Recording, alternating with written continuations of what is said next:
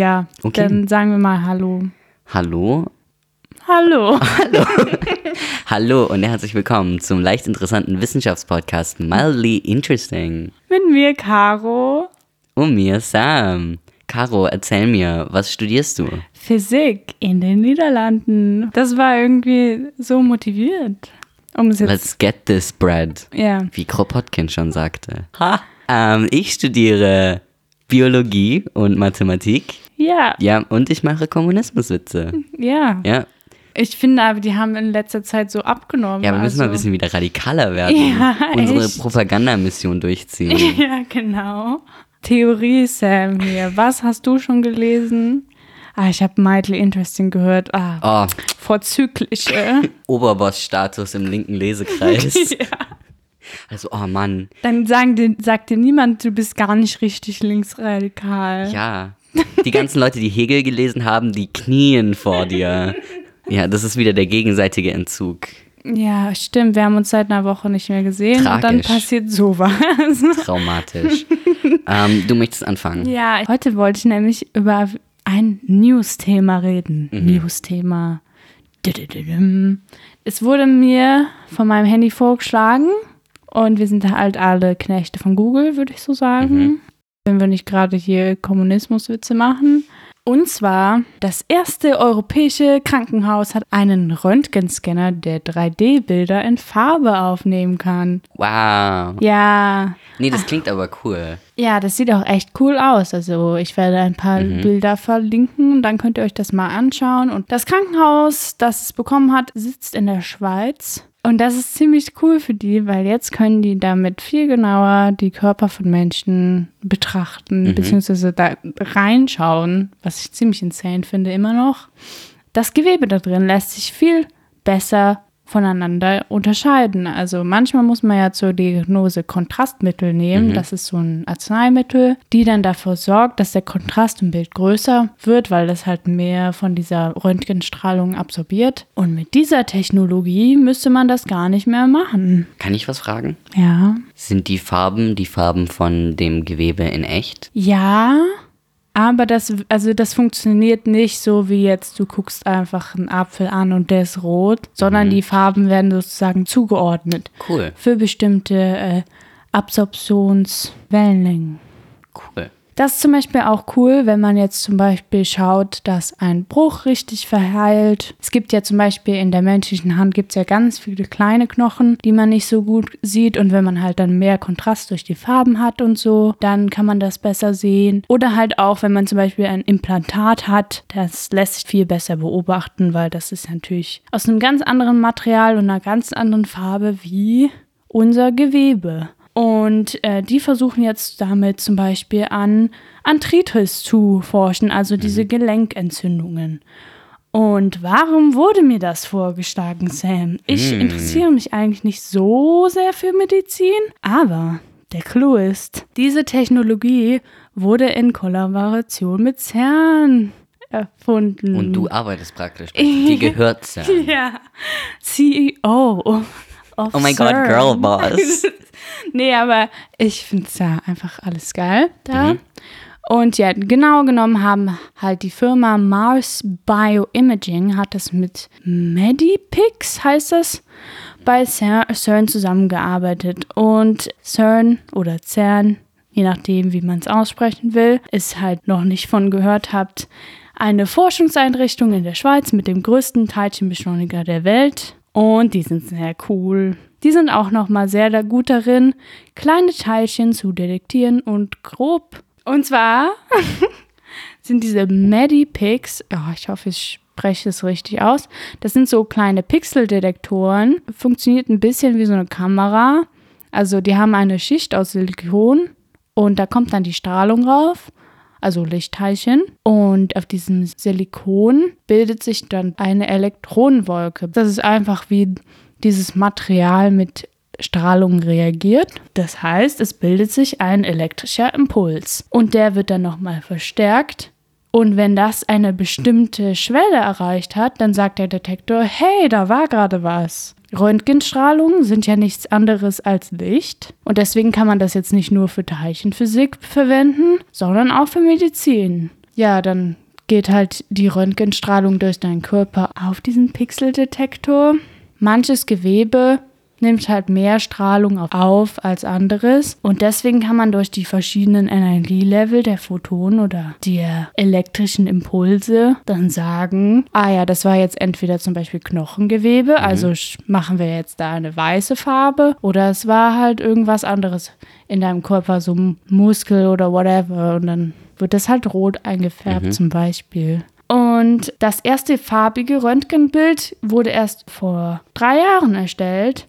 Also es ist eine ganz neue Sache und zwar von einer neuseeländischen Firma und die haben jetzt schon ein paar klinische Studien damit gemacht und es sieht so aus, dass durch diese Scanning-Technologie dann halt die meisten Ärzte zu einer genaueren Diagnose äh, kommen.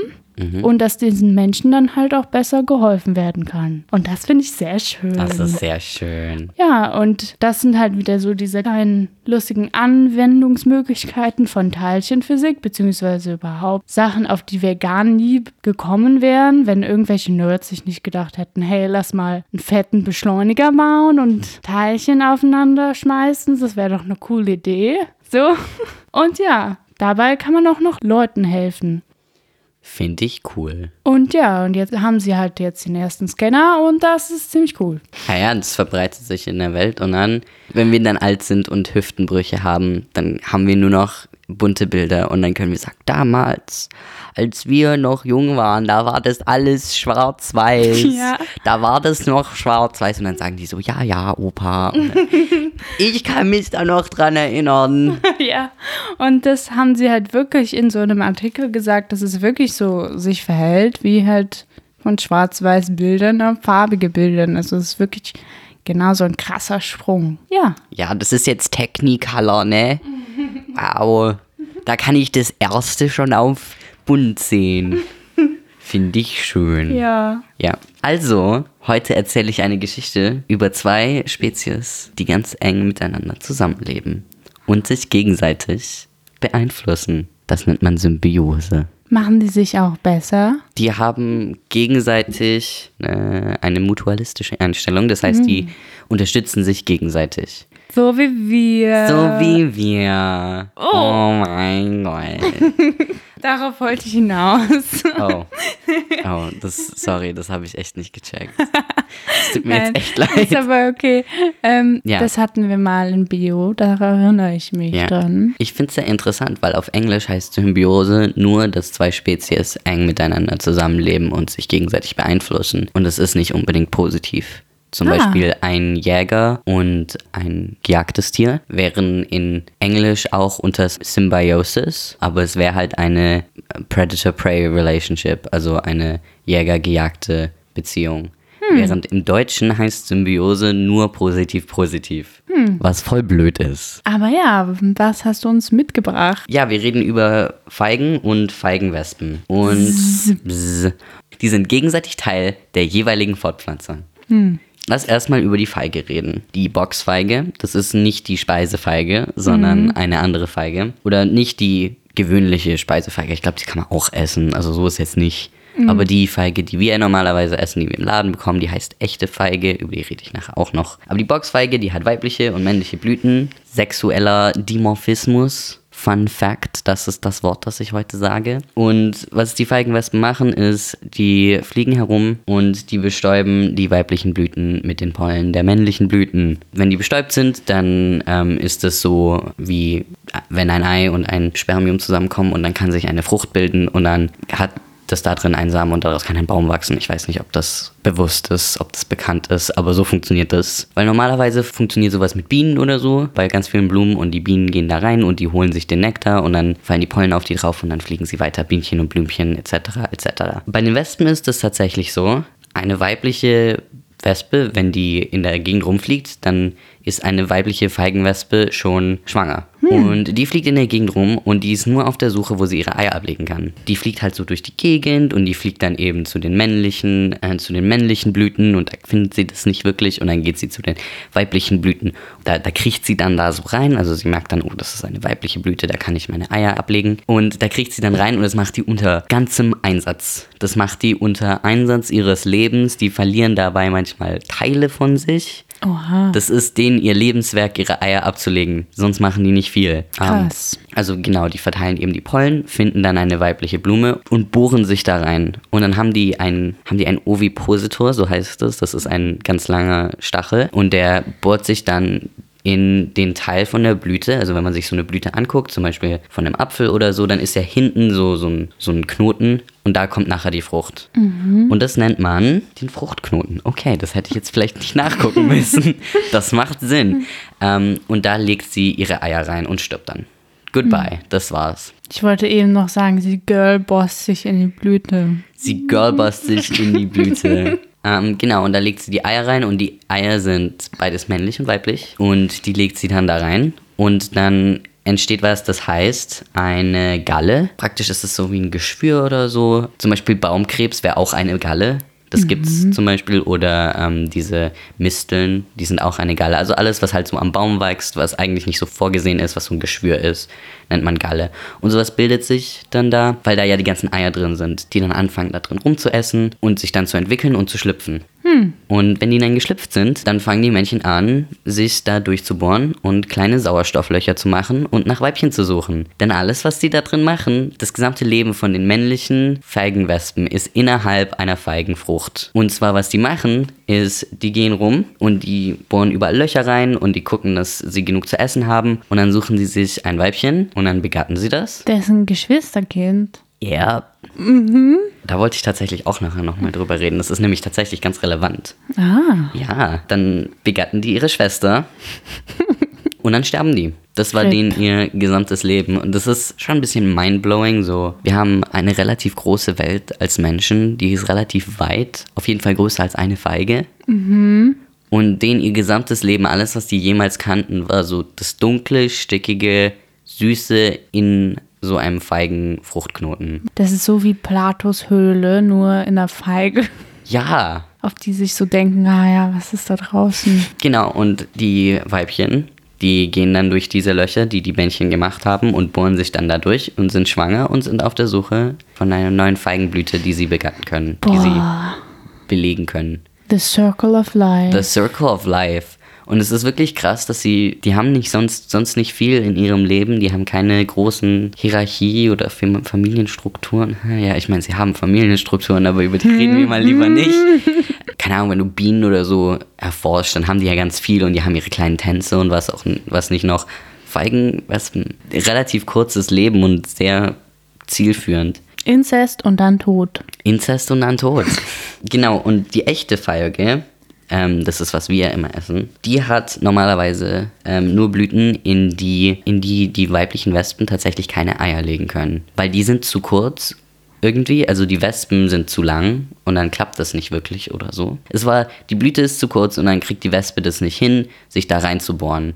Und dann funktioniert das nicht. Manchmal versuchen sie das dann trotzdem unter Einsatz ihres Lebens und sterben dann in dieser, in dieser Feigenblüte und die Feige wächst um sie rum und deswegen ist- sind in ganz vielen echten Feigen, die, die man zum Beispiel auch im Laden kriegt, sind theoretisch Wespenleichen drin. Aber erstens sind die super klein und zweitens hat die Feige ein Enzym, die das auseinanderbricht. Also es ist nicht so, als ob du da reinbeißt und plötzlich bist du gestochen. Aber es kann sein, dass in, wenn du eine Feige isst, dass da drin eine Wespe verendet ist. Und deswegen gibt es doch Debatten, ob es vegan ist oder nicht, oder? Sure, ich wette, das ist, ich meine, es gibt über alles eine Ja. ähm, Debatte.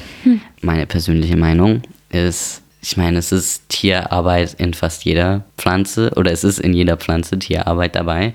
Es ist nicht so, als ob man, als ob auf Farmen da so ganz viele Gregor Mendels sitzen und die dann so mit dem Pinsel so, hm, Punnett Square, ja.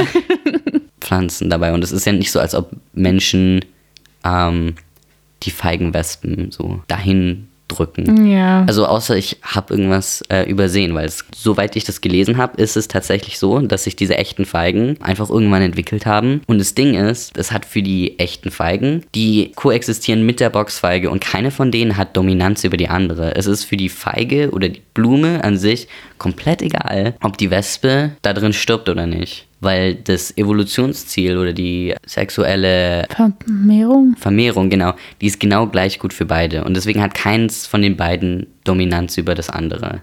Und für die Wespen ist es so, die können sich gar nicht groß weiterentwickeln schnell, weil die ja alle durch Inzest geboren sind.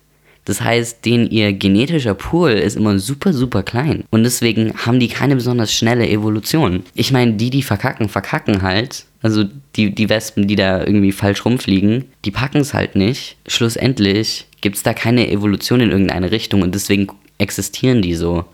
Krass. Und das ist sehr interessant.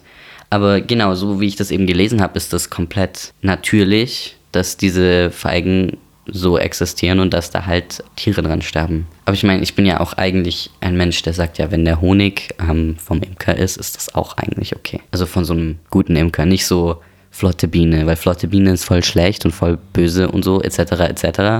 Aber so vom, vom Stadtimker, der das so hobbymäßig macht und die Bienen ja nicht am Ende vom Jahr tötet, sondern dann halt die überwintert und nächstes Jahr geht's weiter. Das ist ja eigentlich sehr geil. Ja. Weil sonst hat man nämlich keine Bienen in der Stadt.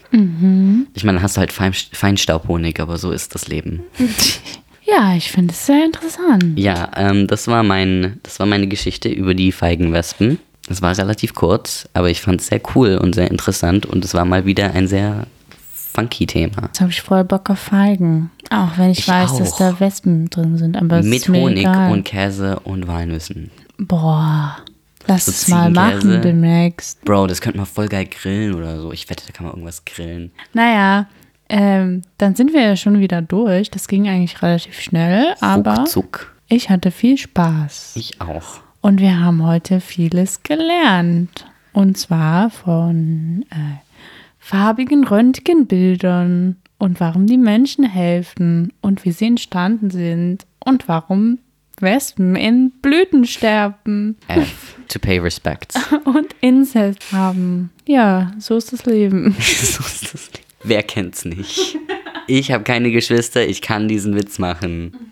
Stimmt, ja, aber es geht auch Inzest mit anderen Familiengliedern. Now you've ruined it for me. Never mind, I am disgusted. I will have to go shower now. Meine Geschichtslehrerin meinte mal in der achten Klasse, gar nicht wissen, was sie gemeint hat. Inzest, ein Spaß für die ganze Familie. es, ging, es ging um irgendeine Königsfamilie. Gut, dann wünsche ich euch eine funky Woche zu diesem funky Thema von Funky Feigen. Und ich will nur angeben, dass uns ein paar Wissenschaftlerinnen, äh, es ist wirklich Wissenschaftlerinnen, zwei Frauen, die uns zugesagt haben zu unserem Frauen in STEM. ja, ich freue mich schon sehr auf diese Interviews. Eine kommt dann halt irgendwann im Sommer und eine nach unserer Sommerpause. Ja, sonst gibt's nichts mehr. Ja, und schreibt uns auch, wenn ihr ein Thema habt, das ihr gerne hören möchtet, das euch interessiert. Ja, dann wünsche ich euch eine schöne Woche, ein schönes Leben, Uh, Happy Pride. Happy Pride, ja. Und bye bye. Bye bye.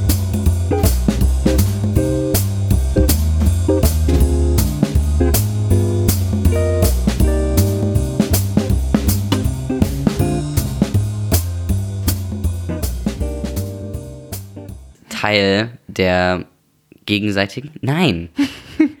Die sind. Nein, die sind jeweils Teil der gegenseitigen Fortpflanzung. Ah, Gegenseitig Teil der jeweiligen Fortpflanzung? Ja, das macht viel mehr Sinn. Die sind gegenseitig Teil der jeweiligen Fortpflanzung. Ich habe das jetzt so oft gesagt, dass dieser Satz überhaupt keinen Sinn mehr in meinen Ohren macht. Aber das ist okay.